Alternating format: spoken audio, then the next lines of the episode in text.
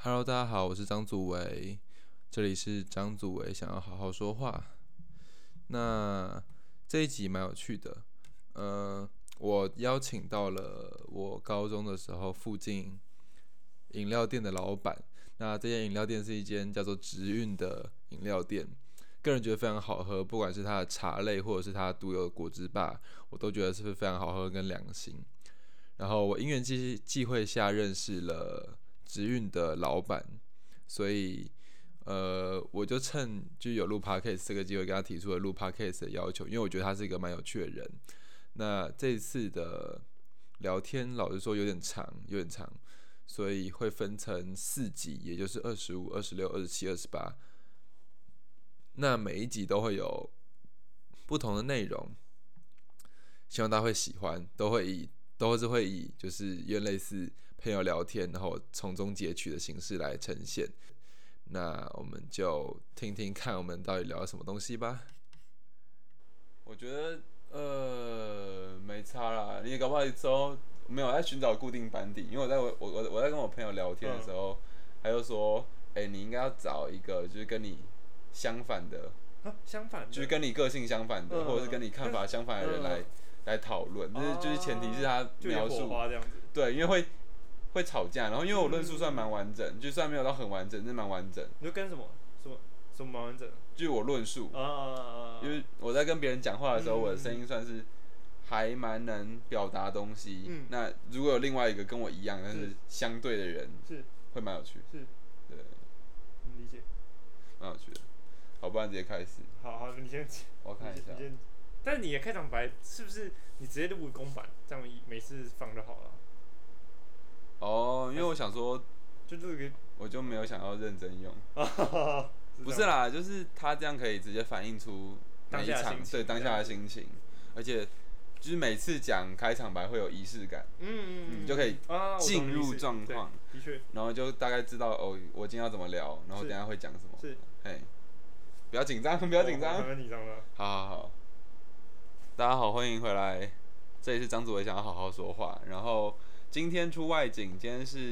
今天要跟又又来找到朋友聊天了。终于又有第二个朋友聊天了。我们录了二十，昨天二十四嘛，我们录了二十五集，第二个朋友出现了，所以大概平均十集会达成，就是我一个一个目标，就请到一个朋友。靠背哦，明明天还有一个，明天还有一个。那今天要今天要聊的这个朋友呢，他是。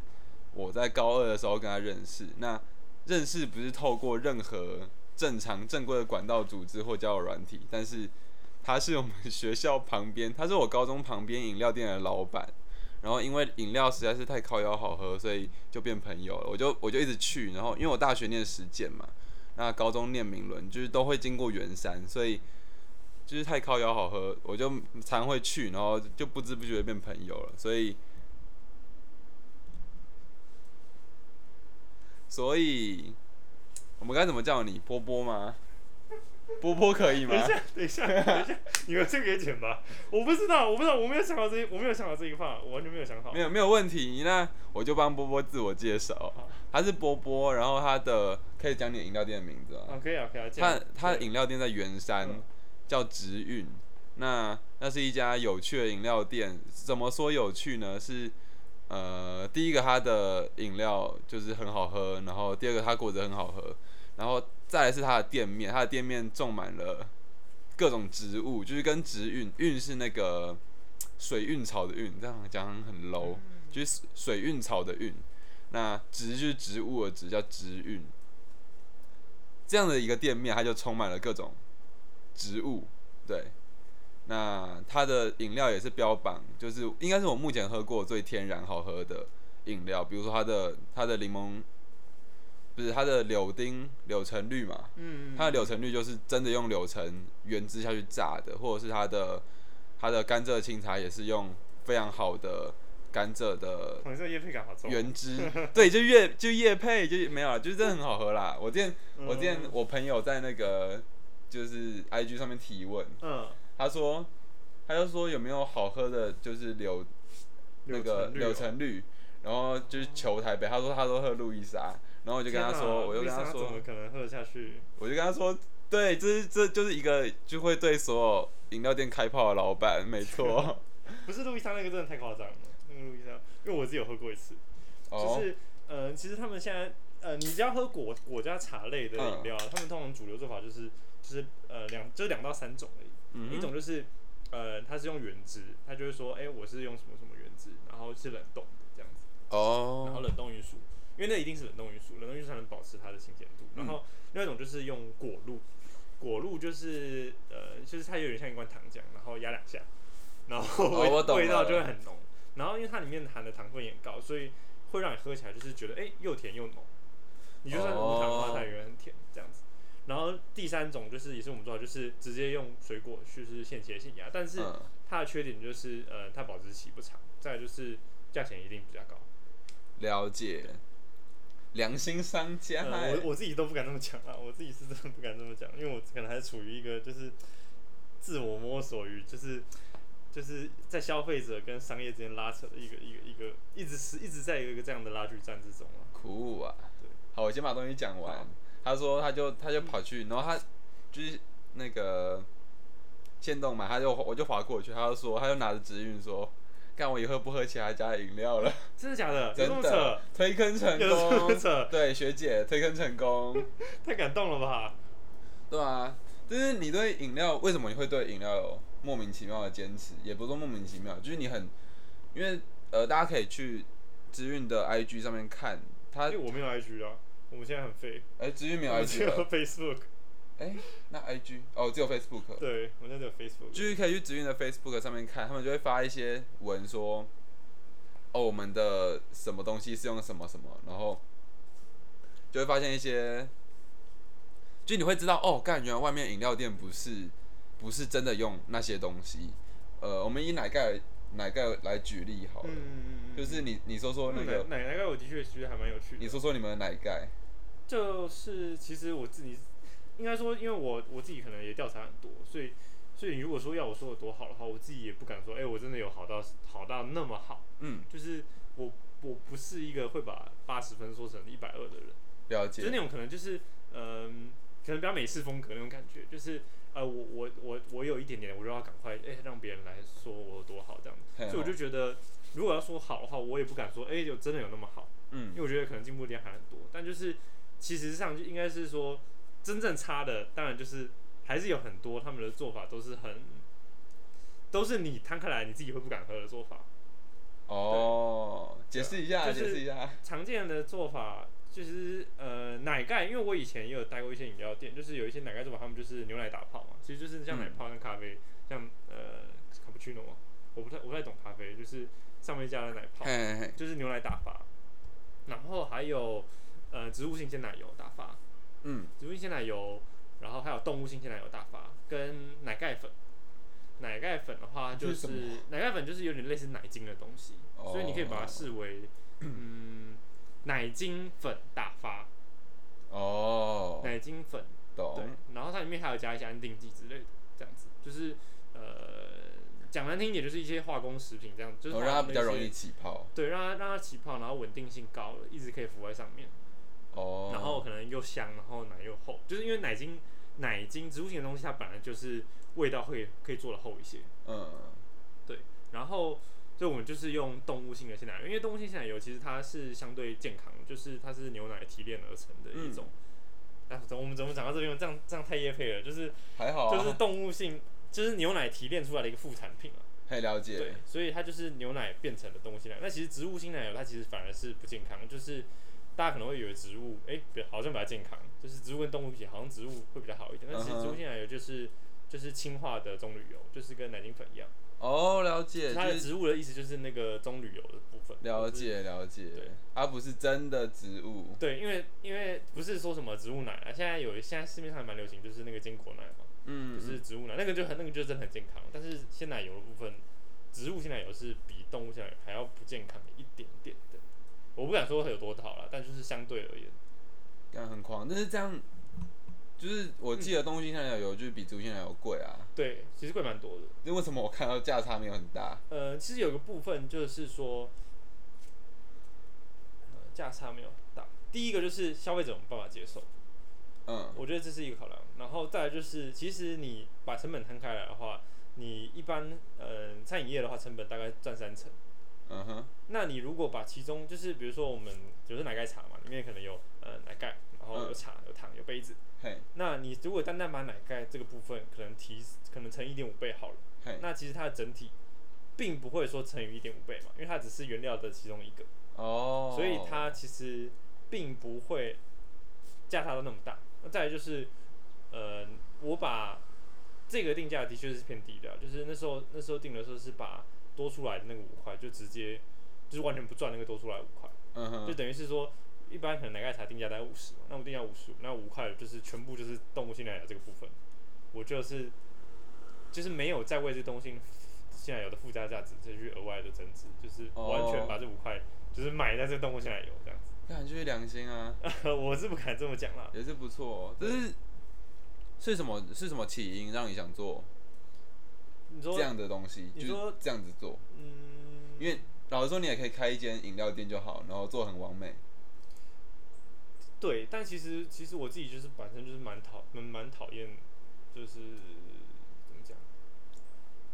就是呃嗯，不应该说不是说讨厌服务，就是讨厌太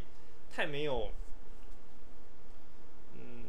就是单纯给你一个价值感，但是它其实本身并没那么好的东西啊，就是有点像金玉其外败絮其内那种感觉。哦，就你看一。个很漂亮的一个草莓冰沙，然后然后你你看了它，然后你买了它，点了它，然后你喝了之后就是评价就是我、感觉就是拍照好看啊，就是其实很多东西就是像这样，哦就是你最后给个评价就是哦，这就是拿来拍照的这样子，了对，解。甚至说变成是说有些人他们可能就会就是看到漂亮就是说哦，干完美店，然后我才不想进去那种感觉，因为我在想这可能就是就是呃这种的感觉可能在他们的心中有一定的一个累积，就是哦，完美店那代表他们的钱花在装潢，花在漂亮的摆设，那它的食材就不会那么好的一个感觉。哦，就大家都预期那个成本已经被转嫁掉了。对，所以我就是本身就是嗯，再来就不太喜欢、嗯、之前啦，但现在我想法也慢慢的在改变了，因为有一些消费者他们追求的就是这样的东西。呃，也是啦，就有些人就只是要好看。就是其实其实你说喝饮料这行为，它没有那么单纯，它可能也包含了，哎、我想要拍照，嗯，我我我在喝的时候，我也想要有一个嗯可以拍照的题材啊，或者说就是各种各种种原因啦，就是嗯不单纯是我解渴，已经不单不是那么单纯的，也有可能包含呃营养诉求啊，然后或是健康啊，或是对吧、还是像刚才刚才说的拍照打卡之类的。你刚刚讲到一个很有趣的东西是，就是喝饮料现在已经就是以前人可能是为了解渴，可能是为了好喝，就是或者可能会为了追求就是好吃或好喝的东西。对。但是现在就是，也许不是饮料，就是所有人的需求已经开始被嗯，被各种，因为现在人的生活变成有很多原型，那当一个东西出现的时候，它就会被很平均的摊提掉其他被需被被很多嗯。方需求，像以前就是只要满足自己的需求就好了，那我们现在要满足什么学校的需求，嗯。然后人际的需求，嗯。社群媒体的需是。求，对吧？所以，那来说说，来说说开始好了。开始吗？就是因为这家饮料店是在我高二的时候突然莫名其妙出现在我们学校附近的。当时我没有想看饮料店，因为我记得你是，哦，啊，怎么意思？为什么？我记得你的呃是土木系，哦，对啊，对啊，那为什么？没有，就只是其实老实说，就只是觉得啦。那时候其实想想也只是觉得觉得后悔啊，就觉得嗯，饮料好像蛮好赚的，然后再加上我自己很爱喝饮料而已。哦，就是其实你要说最一开始的起因其实就是这样。那再后来说了一些，呃，你你说啊什么哦，想要做什么天然饮料，我觉得那种东西都太假了。就是就是我是不会说这种话，就是其实只是想要做好喝的东西。对，就是不是应该说就觉得我自己爱饮料，然后嗯饮料好像可以作为一个职业，就是它的核心应该就是这样子。就是你像一方啊，他就会说什么哦，我老奶奶的凤梨茶啊、小时候老奶奶的那个炭火这样升起来啊，就是我觉得这种话就是就是过度矫情了，so ga，所以哦，原来这么简单。对啊，所以其实嗯，其实应该就是这么简单而已。那开始做之后，有没有让你觉得好像没有那么简单呢？哦，有啊有啊，当然啊，一直都一直嗯，大概是就是热情消退之后，马上就这么觉得了。哦，因为其实大家就是说，呃，你如果要做，就是如果要开一个事业或什么之外，嗯。其实热情什么都不是，热情屁都不是，热情一点用都没有。就是重点是，嗯，热情只是你开始的一个关键，嘿，重点是你能不能持之以恒的，然后呃怎么讲，不断的投入嘛，或是不断的把这样的呃，就是把你做的事视为一个嗯怎么讲，像平凡的日常那种感觉。哦，就是因为热情，它其实一下就消退了。哎、那你现在开这样问可以吗？这样，什么意思呃，你开了四年、五三年了三年，快满三年，快满三年了。那，哎、那我们应该是高二下的时候认识的，嗯嗯嗯，对，不然不会才满三年。哎、那你现在开到三年，你现在心境变化如何？就是一直变化很大。其实真的，其实有很糟的过去，也有也有很，就是也觉得偶尔也觉得还不错啦。就是其实真的起伏很大。因为像比较比较惨的就是刚开的时候，就是可能每天大概可能九到十小时的班，嘿，然后可能手就是全部都流血，然后上就是湿疹这样子，为什么会流血？就是因为因为泡水啊，然后会湿疹会痒，就像你这个情况一样。哦，了解。对然后那时候就那个情况比较糟。那后来比较好了大概是去年吧，哦去，年到去年才比较好吗因？为去年就是夏天，就是整个都还都还还还算做的还不错。然后因为我们有参加那个，我不知道你知不知道奶，茶节，对奶茶节活动。然后那时候就就是因为有有专业评审来评嘛，然后、嗯，然后后来就是算是也算侥幸了，就是就是有拿一个算是还不错的奖项这样子。对，我记得不是，那个不是大奖吗？嗯，算是啦，算是，但就是就是觉得还不错啦，这样就是对。哦，但然后那时候就觉得，就是整个，嗯，整个大家的人呢，就是很向心啊。然后我们也受到了肯定，就是也有一个虚名啊，就是就是至少不是哎、没有什么名都没有，但有一个虚名受到肯定这样。后背你也太谦虚了吧？啊，我我自己是这么觉得啊。太谦虚了啦。那嗯，刚刚说到，嗯，奶茶节嘛，嗯对啊，但前面你至少还是撑了几年吧？就我我会比较想知道的嗯是，呃，你整个饮料店你是怎么把它建构起来的？就你是一开始是怎么做？比如说调饮料啊，你是怎么选择？调饮料吗？对啊那个其实就是，嗯，就是你去去饮料店大概上上个三个月班就大概知道了。哦，我的意思是嗯配菜单。哦，菜单的话，嗯其实其实也都是，其实有一部分一定是也是有别家的影子啊，因为你一定是就是可能摊开时间点的菜单，然后嗯把它整理整理，然后你归纳你你不要什么，你要什么，然后最后留下来这样子。哼，那细节呢，就是要调很多次吗？还是？嗯，其实一直都在一直都在更改中，因为其实我最近也想再更改，因为。因为其实真的没有没有办法说你有一个真的觉得很很理想，我至少我觉得持持续在不理想的状态啦。应该说，你如果有有心想要真的做的不错的话，我觉得很难有一个你哦你觉得超完美，很难很难达到这样的状态。不管做任何事都是这样，嗯哼，就是你没没办法说哦我超完美，我超屌，那那种有可能啊一天一两天，但是到第三天你就会觉得你就不够，你就觉得又不够应该还有更好的东对西，对。对，真的就是会这样子。哦，所以其实也是不断的在在在更改，在前进的感觉。了解。所以就是你就一直，反正到目就是到目前为止还是试嘛。对我我自己是觉得还在还在还在试阶段，就是还没有到一个真的很满意的感觉。了解了解。那说说，因为在开始录之前有说有讨论到那个嘛、困境，就嗯最近有遇到什么有趣的事情啊？有趣的事情什么意思？有趣的事情啊，就是店里啦。有趣什么意思？有趣哪方面的有趣？没有，就是各方面各种意味的有趣，各种意味有趣，或者是有没有什么有没有什么困难？因为疫情嘛，嗯那大家生意应该都就是餐饮业，特别是应该是饮料业，应该会下跌不少吧？嗯，当然是有多少有影响吧。对，但是疫情那时候就觉得，嗯，可能没关系，可能就是一下就过了，因为毕竟其实台湾算是比较受影响比较小的，是是对是，所以那就也没有特别担心这样子。哦，那那个嘞，你说对啊，烦恼会，就是心情、心情、心境上的转折有什么？转折吗？对啊，就是比如说，因为刚刚讲到，就是你就一直有转折嘛。对啊，那你开了三年，从一开始开，然后慢慢转折到现在，其实我一直都取处于一个就是就是怎么讲，有点有点有点混乱的感觉，就是嗯。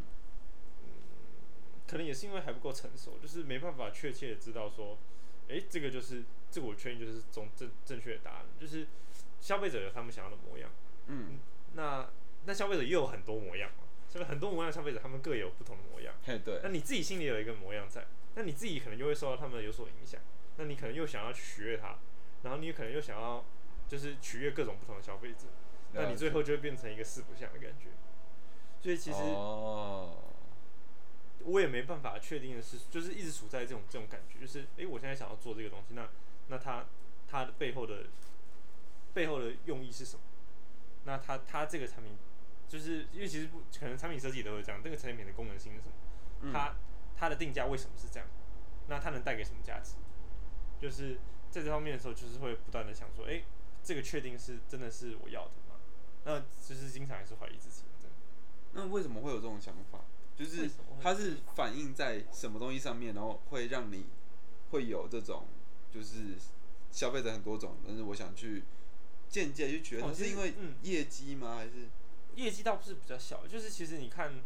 其实你看，比如说像杨枝甘露啊，嗯杨枝甘露大概半年前有人做了嘛，然后后来其实现在每一家都在做？对都在做，就是其实大家就是只讲说趁热度也好，还是说就是有这个市场也好，就是嗯，大家就会去，哎、我我也要做，我也要做，但是你要做那个其实也也不也不难啊，就是可能你食品厂商叫一叫，然后芒果弄一弄就做出来了。哦但就是问题就是那个东西真的是你想要的吗？然后它真的，嗯，它整个的原料确定不就是，不管是从原料层面的，还是从它的商品、它的口味层面啊、定价层面，就是它真的是你想要的，就是会有一直会有这样的感觉，就是诶，我这样做我也可以做，我明天就可以做出来。嗯对，那其实其实要做一定是简单的，但是我觉得就是这些背后的思考，就是我现在会比较在意这些，就是它是不是我真的想要的东西，它是不是不是不是我啦，嗯就是它是不是这个呃，它是不是时运真的需要的东西？我就是我不是以个人的主义来思考，就是我是以店呃为一个法人在思考，了解了对，解，就是他是不是他真的需要的东西？嗯，那你觉得就目前来讲，你觉得直运是一个什么样的品牌吗？嗯，我我觉得还还算还算还算在还算是摇篮之中诶，我自己觉得啊。哦，对啊，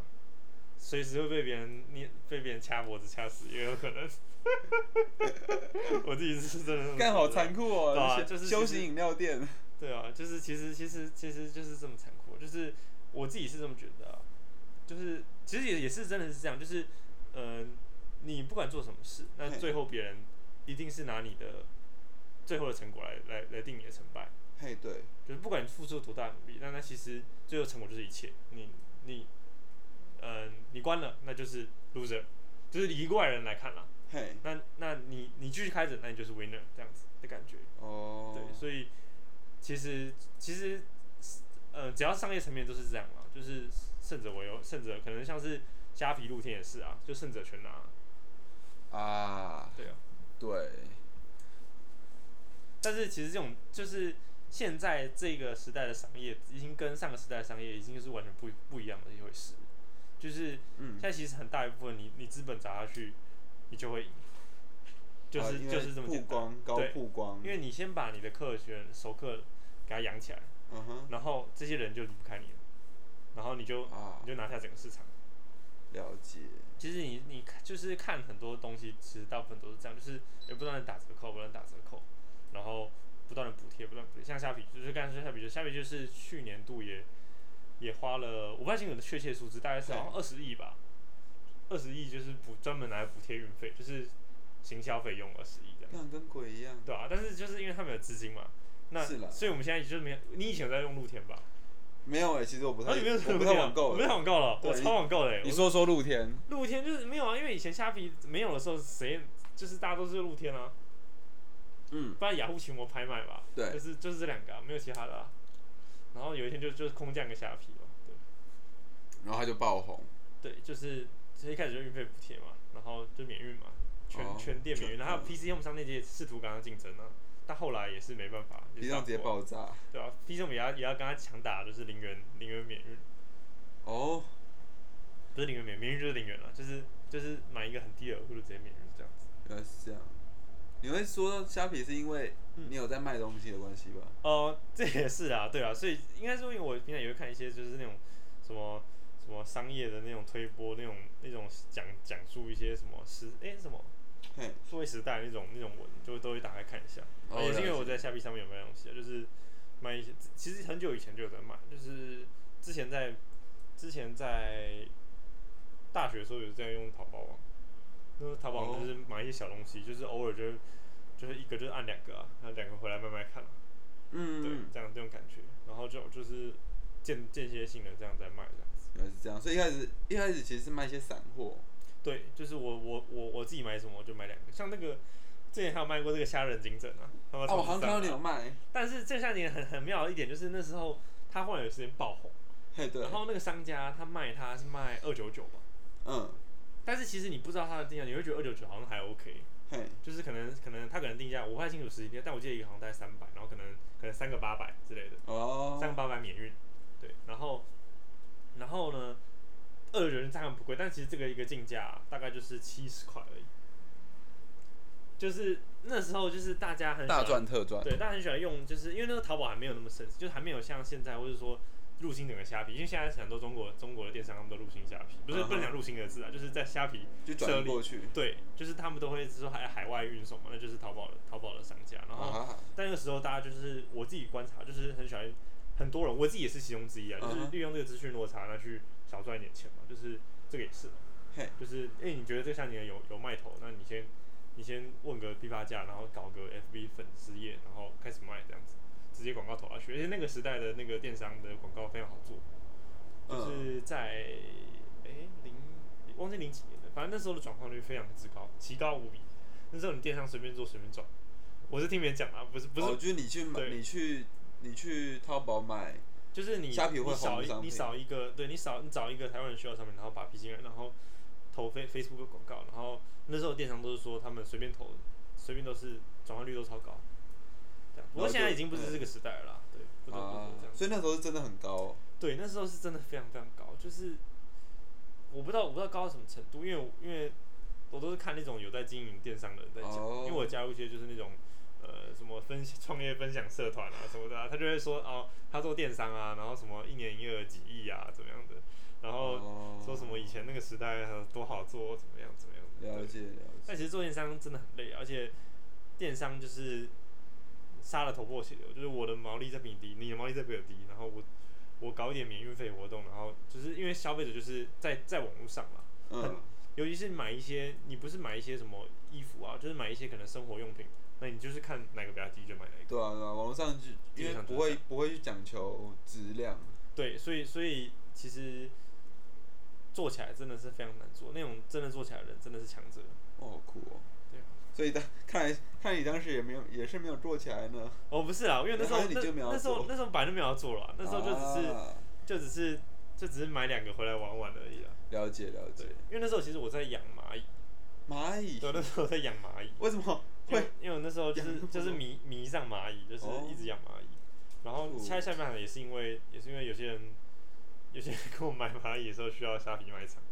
这样，哦，所以才用下半场就作为媒介，然后顺便卖一些自己的小东西。因为养蚂蚁蛮有趣的，怎么说？就是因为蚂蚁它其实怎么会扯到蚂蚁？好，蚂蚁它就是一种蚂蚁。蚂蚁是一个社会，它是少数的社会性昆虫之一。什么是社会性昆虫？社会性昆虫就是像人类一样，他们会有一个群居，他们会有一个互助合作的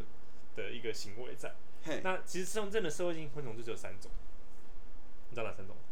呃，第一个是蚂蚁。嘿，我猜猜看，其实很简单，蛆吗？不是蛆啊，怎么是蛆，啊，蜜蜂啦。对，，蜜蜂。好，但第三个比较难一点，这样比较难，可以提示一下，跟蚂蚁有点接近。跟蚂蚁有点接近。诶、就它有个领导阶级在，暂时想不到。好，就是答案是白蚁，因为白哦蚁它其实、其实跟蚂蚁是不不算是蛮远的一个生物，白蚁跟它的亲缘是跟蟑螂比较接近。哦，我好像有看那个怪奇事务所它。其实跟蚂蚁是有点远的。那其实他们这种这种社会性昆虫，他们都是有一个一个 leader 在，然后 leader 派发任务，他们下面就是想办法把它完成就好。所以、哦所以其实呃，蜘蛛也蛮有趣，就是你可以看它，诶、它它去做什么，嗯，他去做什么，它去搬食物，他们一定是想办法，就是运用他那个小脑袋，然后想办法把它走一个路径，最短路径，或者把它把它分解啊，然后去通知其他人，就可以去看他们通知其他人。然后因为其实蚂蚁养的蚂蚁也不是那种家庭的那种迷你，养的大概都是一到两公分的，对蛮大型的，蛮多的，对，那种都是蛮大型的山蚁。然后你可以很清楚的看到它的六只脚跟它的触须，你可以清楚看到它怎么沟通的，哦，然后它怎么攻击的。那那时候养到养到什么程度？哦，养到成想知道。养到很可怕的程度，也是也是养到就是宿舍里面大概三十窝蚂蚁吧，三十窝大概其实蚂蚁它的空间不不大，大概就是一个因为我看那种网络上养蚂蚁影片，它大概就是一个啊，你是说那台湾蚁窟吗？之类的，就是有一个 YouTuber，他那个还还他那个那个也是养蛮久的，然后它大小大概就是我怎么找不到一个适合的形容，大概两个马克杯，四个马克杯大概就，是半个这个 Mac 吧，哦，半个 Mac 的空间半个间，Mac 空间，然后可能再立体一点，然后就是一个 Mac 这样就可以养一窝很大的，或是养两窝中型的，哦，然后三十个就是各自各式各样的大小，然后不同的品种。然后因为他们还有不同品种，就是你可以根据自己喜欢的去去去去买这样子。对，哦酷，它可以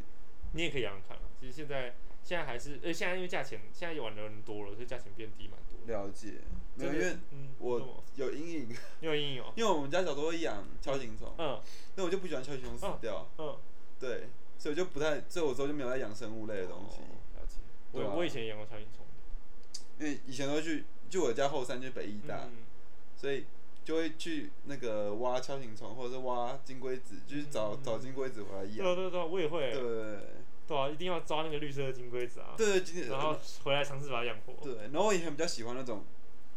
铁锈铁锈壳的金龟子，嗯我知道。我觉得很漂亮。那我也很喜欢那个，对。它就是有一个金属滚，然后一个偏有红色的那个。对对对，然后它它不是亮的，它是嗯雾面材质，对对对对对，然后很就是生锈感，是。对，我觉得那你这样小时候很好哎。就以前以前很喜欢，但是之后就就发现干就养养没多久就死了，我就很伤心，嗯，所以之后就没有再养，对，然后也是动情很深，因为我也死了很多，但就是继续养。悲，没有，因为我就我就很久没养，我也搞搞不好也是是因为，因为我以前就是我养金龟子，不是不是金龟子啊，就养甲虫没有花什么钱，嗯因为我都直接抓来养，嗯，就还好。但是之后发现没空，然后还要去买它的饲料什么的时候，我就觉得好麻烦，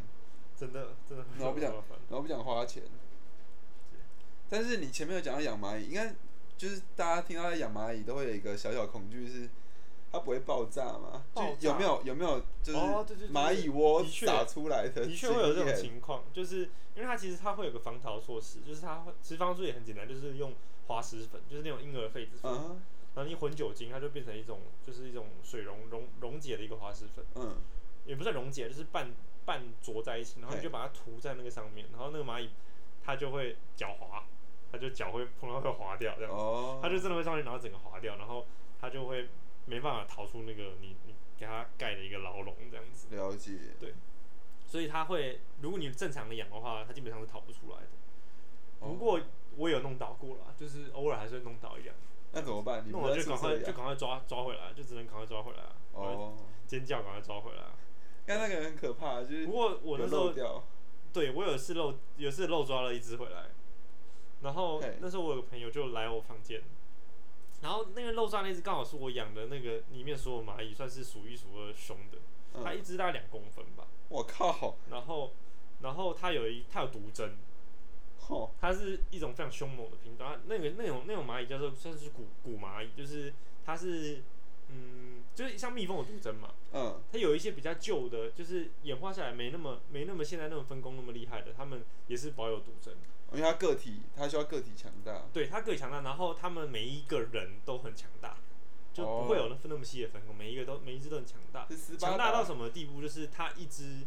跟一只中型的蟑螂打，一定是没问题的。我靠，就是大概强大到这种地步，因为其实其实蟑螂是没什么攻击力的，蟑螂它防御很高，跑的很快，但是那蚂蚁是强到是可以单挑一只中型蟑螂，一定没问题的。然后那时候他就在他就在旁边跑啊，但是我不知道这件事啊。然后我的朋友就进我房间，坐在床上，然后后来就尖叫，他说干干我被咬了什么东西，然后就看到他脚上就是有一只蚂蚁就是在刺他，把他那个毒针刺进去。哦，然后，然后我当然就赶快把他抓走啊。后来，我就跟他说，我就跟他，我就跟他说，抱歉了，对吧？后来就把他抓来。只不过有一次，我也真的被那个咬到了。那个咬到，其实就跟蜜蜂叮的感觉差不多，就是真的很痛。看他应该蛮痛的。你会瞬间觉得很痛，然后痛到痛到什么程度？痛到我是觉得，因为我是我养的嘛，我应该很爱惜它，但我痛到直接把它甩到地上，就是这个程度，哦就是完全失去我的理智这样子。瞬间爆痛。对，瞬间瞬间爆痛，也瞬间暴怒。那之后为什么不养蚂蚁呢？其实有一部分也是因为忙了，就是当兵忙，然后后来就开电影忙，然后其实那时候开店之后死了，死了好一些蚂蚁，死了我后来留了一些蚂蚁，对 OK，